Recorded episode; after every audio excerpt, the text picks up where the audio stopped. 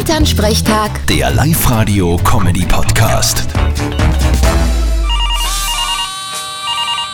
Hallo Mama. Grüß dich, Martin. Du, hast du was gehört, wann die Wirten wieder aufsperren dürfen?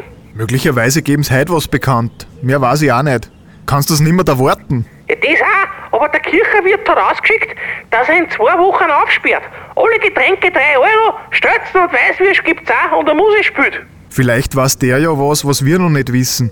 Aber das kann ich mir nicht vorstellen. Fragst ihn halt. Ja, der Papa hat ihm eingeschrieben, wieso er das macht. Ja, er hat gemeint, er sperrt auf jeden Fall auf. Ist er zumindest auch einmal im Fernsehen oder in der Zeitung. Das könnte aber teuer werden für ihn. Andererseits, er hat's eh. Ja, aber müsste da nur er strafzahlen oder die Gäste auch? Soweit ich weiß, werden die Gäste auch gestraft.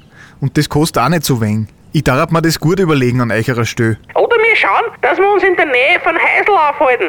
Und wenn wirklich Käberei kommt, dann verstecken wir uns dort. Am Heisel werden sie doch nicht nachschauen, oder? Tu dich nicht täuschen, Mama. Der Teufel schlaft nicht. Ja, im Gegensatz zum Papa. Der ist schon öfter beim Kirchenwirt am Häusl eingeschlafen. Der war gut.